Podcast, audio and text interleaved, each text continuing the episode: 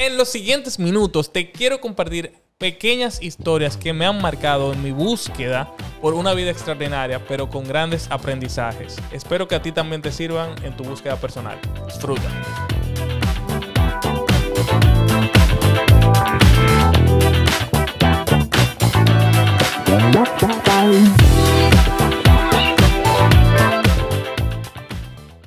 ¿Qué me mueve a hacer las cosas que estoy haciendo? Tendríamos que definir tal vez qué cosas estoy haciendo.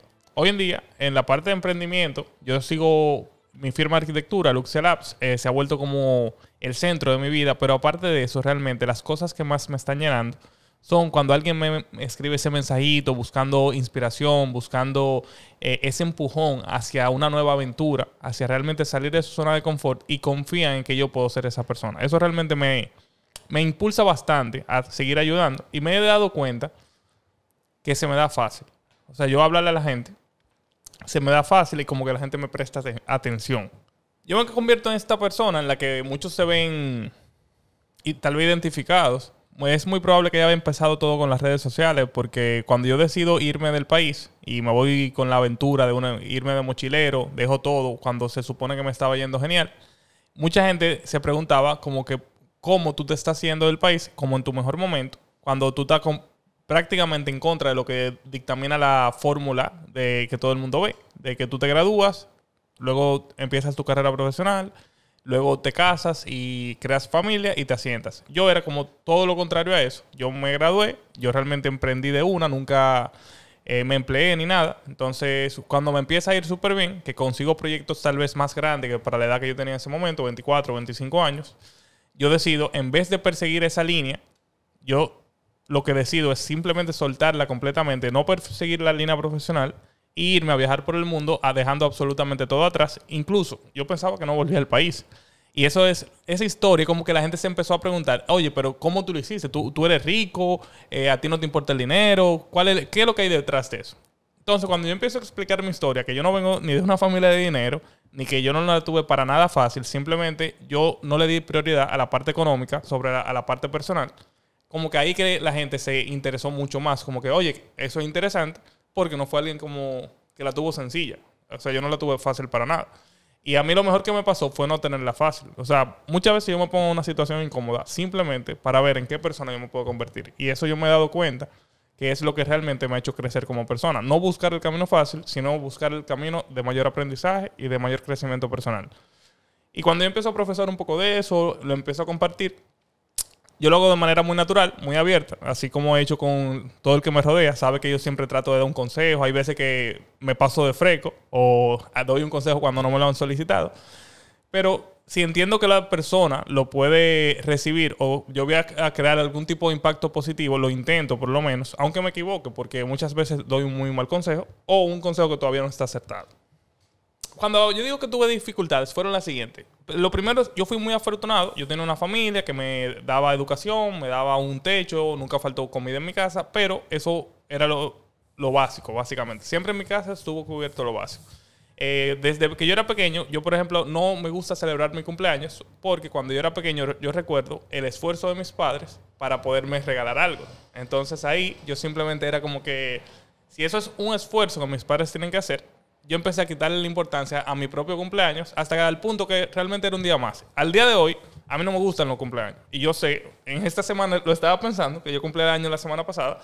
Y todo eso empieza porque cuando niño yo le quité la importancia para que mis padres no sientan como que tenían que, que estar ahí para mí. Era como que no, no te preocupes. Y así empieza como esa trayectoria de yo adaptarme a lo que sea que venga. Y creo que ahí es que empieza realmente lo de las dificultades, que yo empecé a buscarlas porque me formaba mejor como persona.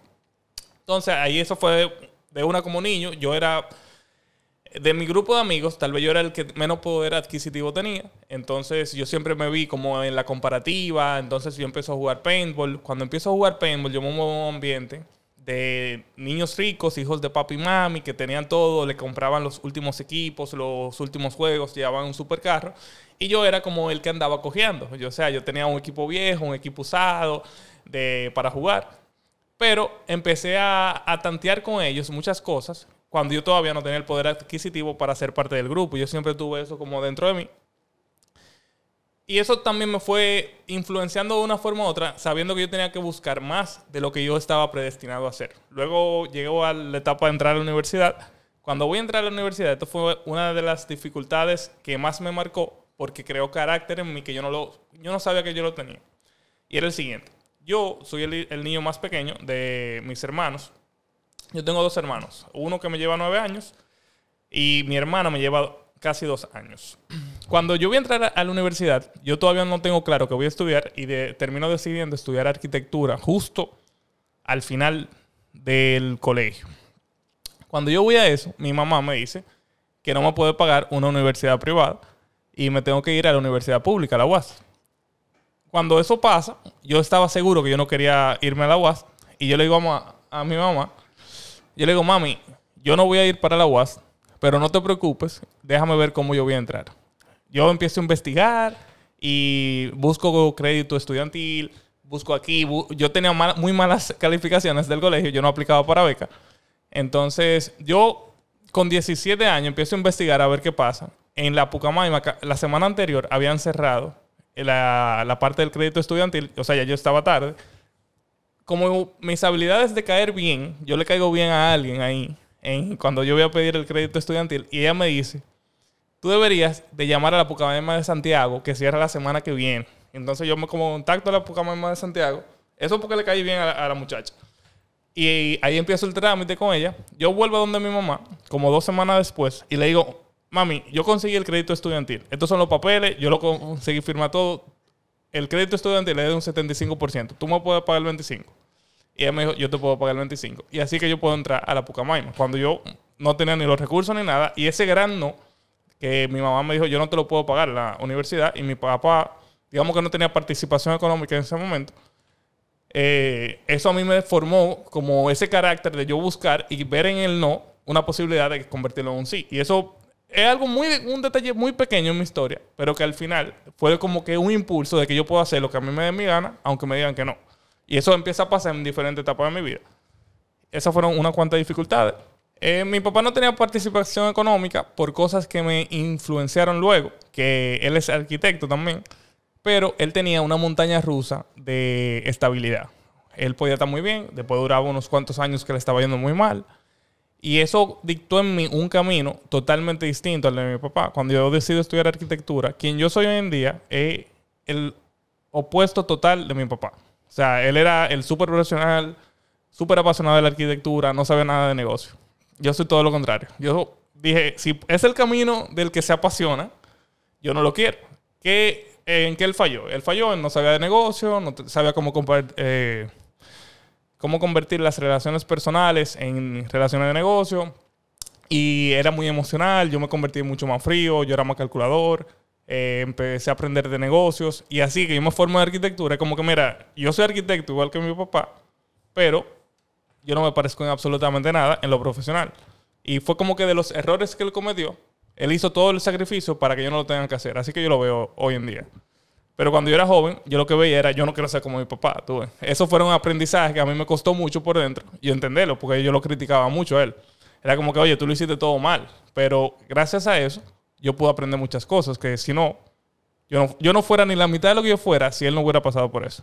Eh, mi papá si era el superhéroe o era un antihéroe. Él era un superhéroe en muchos sentidos. Y, pero yo no, lo, yo no tenía la madurez para poderlo ver eso. Y eso lo puedo ver hoy en día. Y yo lo critiqué por años a él. Sin darme cuenta de toda la parte buena. Como que la falta que él hizo de un lado, yo no me di cuenta que él sí la llenaba en otras cosas. Y eso eso cuesta, incluso aceptarlo, porque yo llegué a tener pensamientos bastante oscuros por un tiempo con respecto a él. Y no era porque él, nunca tuvo en falta como padre. Era... Él, yo hoy en día puedo estar 100% seguro que él dio todo lo que él pudo dar. Y lo sigue haciendo hasta el día de hoy. Pero tú siendo un muchacho, tú no te das cuenta de muchos de los sacrificios que hacen tus padres. Y, tú tienes que ser un hombre ya para tú poderlo entender. O una mujer. igual con mi mamá. Mi mamá hizo unos sacrificios gigantes que yo por suerte nunca los castigué de manera personal a ninguno de los dos, pero yo sí llegué a tener mis dudas o pensamientos de cuando yo veía que el papá de un amigo mío se lo daba todo o siempre estuvo ahí en la parte económica o cada vez que había que comprar algo estaban ahí para ellos. Y en mi caso no era así, yo sí lo comparaba eso. Pero era como algo de niño. eh, a uno le da envidia en ese momento. Y yo sé que muchos pensamientos no fueron justos. Y es difícil uno hablar de ese tema porque para yo llegar a esas conclusiones, tuve, fueron años. Llegué ahí a terapia de diferentes tipos. Y el tema de mi papá siempre salía. Porque nosotros teníamos una relación y tenemos al día de hoy una relación súper especial, súper cercana. Que desde los 10 hasta los 20 años íbamos a jugar paintball juntos todos los sábados. O sea, poco, pocos jóvenes tienen esa oportunidad de tú de compartir un hobby con tu papá. Y yo lo tenía y era como que él me lo estaba dando todo, todo lo que él podía, él me lo estaba dando, pero parte de mí lo estaba era como una comparativa muy negativa. Y era simplemente por ese sentirme que yo cogiaba, porque él no me daba la parte económica, cuando él me estaba dando una parte emocional que muchísima gente hubiera pagado lo que sea para tenerla. Entonces era yo entender ese balance, me costó un poco de tiempo. Así que yo diría que él sí era un superhéroe. Lo que pasa es que yo no me estaba dando cuenta de eso. Hasta luego de viejo. Por ejemplo, con mi madre, yo tengo algo que a mí me formó mucho como persona. Y fue una falla mía que yo nunca he, estado orgulloso de cómo yo reaccioné. Y eso ha sentado una especie de patrón del tipo de persona que yo quiero ser, porque ahí yo estoy seguro que yo no lo fui. Y fue que mi madre es sobreviviente de cáncer, pero cuando ella tuvo cáncer, yo ahí tenía mucho trabajo, es cierto, pero yo usé el trabajo como una forma de no verla mal. Y ella y yo tenemos una muy buena relación. Y como que yo era muy joven, 23, 24 años en ese momento. Y yo usé el trabajo como una excusa para no verla mal cuando yo estaba en la quimio. Y yo creo que yo fallé ahí bastante. Porque yo traté de escudarme. eh, y no tal vez manchar como yo la veía, siempre eh, sonriente. Y me alejé mucho del tema de la quimio. Y yo debí de ser más que nada un apoyo ahí. Y eso lo dejé a mi hermana, eso. Porque mi hermano no estaba en el país. Y eso para mí siempre fue como una culpa que yo tengo adentro de que yo no fui la persona que yo debí de ser para mi mamá. Y aunque en ese momento fue así, como que ah, yo estaba muy ocupado, mi mamá nunca me lo reclamó nunca. Esa mujer es de hierro. Y siempre hemos mantenido una gran relación. Pero esa falta que yo siento que yo tuve con mi mamá, que es un detalle para muchos, pero mi mamá se pudo morir ahí. Y yo en vez de estar ahí para ella, en esos momentos que ella tal vez necesitaba mi apoyo, yo simplemente fui egoísta y protegí mi recuerdo de ella de manera tal que no, no estuve ahí para ella. Y eso fue... e- Eso a mí me dolió mucho. Yo incluso lo lloré eso, a puertas cerradas. Y era como de la impo- impotencia que yo tenía de no poderlo cambiar ya porque ya había pasado y de darme cuenta de lo inmaduro que fui, de lo débil que fui también. Y eso se sentó como un precedente del tipo de persona que yo sí quiero ser y del tipo de persona que yo no quiero ser. Y de aceptar la responsabilidad de que la vida no es color de rosa, aunque uno lo quiera pintar. Entonces ahí yo estoy seguro que yo me metí en una burbuja y, y bloqueé esa visual que era tan necesaria cuando mi mamá estaba cogiendo quimio para uno llevarla, para uno darle la mano, para uno verla mal y, sufrirlo con ella y, y darle ese apoyo. Y eso a mí siempre me va a marcar, porque el día que pase otra situación, yo espero reaccionar diferente y me he formado para eso. O sea, yo leo mucho de superación personal, del tipo de persona que yo quiero ser, y es contando que el día que alguien cercano a mí necesite que yo sea esa persona, yo realmente puedo hacerlo y yo estoy orgulloso de eso. Entonces, eso fue como una dificultad más que nada de ella, pero que para mí significó un antes y un después a nivel personal del tipo de persona que yo sí quiero ser. Y era por eso. Y fue por algo como que yo me vi y yo dije, coño, men, tú actuaste como un mojón, básicamente. Tú fuiste un mojón para tu mamá. Es que te lo ha dado todo. Y eso me marcó infinitamente más de lo que ella se imagina. Sí, cómo yo manejo ese conflicto entre quien yo fui en ese momento y quien yo quiero ser, y es básicamente con acciones. O sea, al final yo ahora tengo otro tipo de edad, tengo otro tipo de madurez, y ha sido más que nada en yo pensar cómo actué mal, yo criticarme, que hay veces que nosotros creemos que estamos actuando bien, y no es así. Y yo también pedirle perdón a, mi mamá. A mi hermana yo debería incluso de pedirle perdón, porque gran parte de eso fue mi hermana que lo sufrió. Y la forma que yo entiendo que yo manejo prácticamente todo en la vida es con acciones.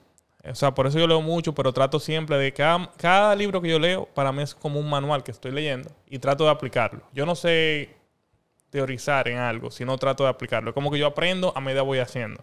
Entonces yo me convertí, luego de, esa, de ese caso con mi mamá, yo me convertí en su confidente más grande. O sea, yo siempre traté de estar ahí para ella, para aconsejarla, para darle la mano, para lo que sea que ella necesite hoy en día, ella sabe que me puede llamar y yo voy a aparecer. Y aunque yo soy muy cariñoso con ella, yo no soy una persona muy cercana de que yo necesito el contacto físico como constante, como mucha gente.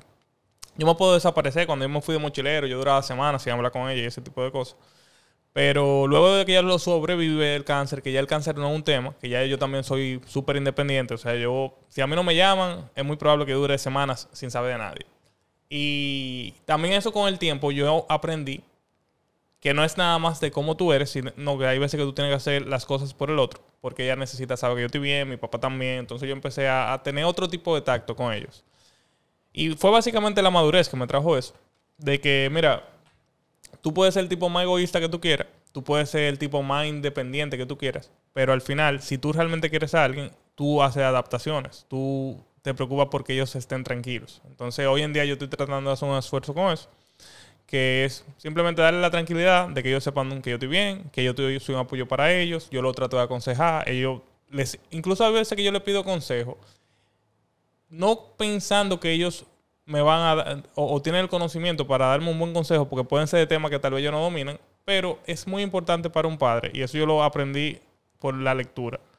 Es muy importante para un padre sentirse que está apoyando a sus hijos o sentirse que está aportando a la vida de sus hijos. Entonces, ese tipo de conocimiento que yo tal vez aprendo por un libro, yo he visto, he visto los frutos al tener conversaciones con mi papá o con mi mamá, que yo lo involucro en una decisión que yo estoy tomando de tal vez un tema que ellos no dominan, pero simplemente el hecho de yo tener la humildad de decirle, papi, ¿qué, tú opinas de eso? O mami, estoy tratando de hacer eso, ¿qué, ¿cuál es tu opinión?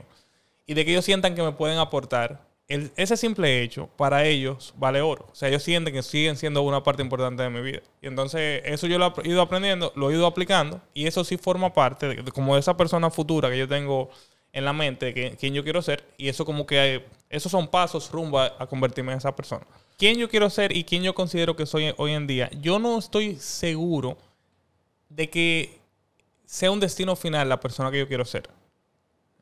Yo estoy, bueno, yo estoy seguro que no es un destino final, es un destino constante, es algo del camino más que de la llegada. ¿A qué me refiero? Yo sé el valor que yo le doy, digamos, a los principios, a la lealtad, a la amistad, a poner mis prioridades personales de, de experiencias y de vidas o de vida sobre la parte material. Y hay una serie de cosas como que dictaminan mi camino, que yo las tengo muy claras, que más que nada es de ser el tipo que aporta, de no quejarme mucho, de ser responsable, de estar ahí para mis padres. O sea, son una serie de cosas que yo aplico, que mucha gente, si yo, si yo las expreso como ahora lo estoy haciendo, se van a sentir como que yo quiero ser un tipo perfecto. No es No, no es que yo quiero ser un tipo perfecto. Es simplemente que yo quiero tener una base de principios bastante clara. Bueno, cuando yo digo un tipo perfecto, como que ah, el tipo que nada más dice la verdad, que vive la vida por la rayita. O sea, yo no estoy diciendo que yo quiero ser ese tipo. Yo quiero ser alguien que yo esté orgulloso al final. Eso es lo que se definiría más. ¿Quién yo quiero ser? Alguien que yo al final de mi vida, yo diga, yo estoy orgulloso en quien yo me convertí. Si tú me preguntas quién yo soy hoy, yo estoy orgulloso de quién yo me he convertido y a quién estoy apuntando a ser pero para mí yo estoy muy lejos de llegar ahí. O sea, todavía yo tengo muchas mañas que necesito ir superándolas y con el mismo tiempo, con la misma madurez y con las mismas situaciones que la vida me va a poner en, el camino. Porque no es algo simplemente de uno querer, es que el hierro se forja en el fuego. Entonces muchas situaciones que me van a pasar en la vida son las que van a permitirme yo crear el carácter para convertirme en esa persona. Si a mí no me pasa nada, yo te aseguro que eso mismo yo voy a hacer al final en la vida. Yo voy a hacer nada. Si no se me presentan situaciones difíciles que yo realmente me tenga que poner a prueba y convertirme en una mejor versión de mí, nunca me voy a poder convertir en esa persona. Porque si todo es teoría, si todo es ah, que yo leí un libro y, lo apliqué, pero ¿en qué lo vas a aplicar? Si no, nunca te pasa nada mal. O si tú nunca sales de tu zona de confort. Y eso es algo que también a mí me marcó. Yo me acostumbré a salir de mi zona de confort porque cada vez que salgo, crezco. Y así ya yo hice la paz con eso. Cada vez que yo me he tomado una decisión que para muchos suena radical, yo voy a ponerme en una situación difícil que si crezco, es, como obligatorio prácticamente. Por ejemplo, ahora yo tengo el plan de abrir una sucursal en Europa de la firma arquitectura. Ahora mismo la firma arquitectura le está yendo genial aquí en República Dominicana. Pero, ¿por qué quedarme ahí? Si yo lo que quiero es vivir en Barcelona. Entonces, a mí lo único que me detiene ahora mismo es mi mente. Y me va a ir mal, es probable. Puede que la compañía sufra, es muy probable también. Pero también puede ser que salga genial. Y si yo no lo intento, nunca lo sabré. Eso fue, es algo importante esa pregunta. ¿Y si yo no lo intento? O ¿y si yo lo intento? Y esas son preguntas que a mí me han perseguido durante toda la vida. Eso yo lo digo en muchos eh, mensajes que doy. Es como, si tú te vas a hacer esa pregunta, tal vez porque tú tengas que hacer algo al respecto. Y cuando yo me la hago, ¿y si yo lo hago? ¿Qué pasa? ¿Y si no lo hago? ¿De qué me voy a arrepentir? ¿De no hacerlo o de hacerlo? Y así es básicamente es la filosofía que yo estoy viviendo. Una filosofía semi-estoica, en el que yo no quiero ni emocionarme mucho, ni, ni tampoco deprimirme. O sea, yo trato de, de saber que todo es pasajero, tanto la parte buena como la parte mala. Y ese desprendimiento me ha permitido seguir buscando más. Porque lo que yo tengo hoy no es fijo. Lo que yo he construido hoy se me puede ir mañana. Entonces tengo que seguir construyendo. Porque si no, yo no, realmente no tengo nada. Y esa es mi filosofía de vida. Hay veces que suena un poco radical. Ah, que yo no tengo nada, que tal y tal cosa. Pero esa es la realidad.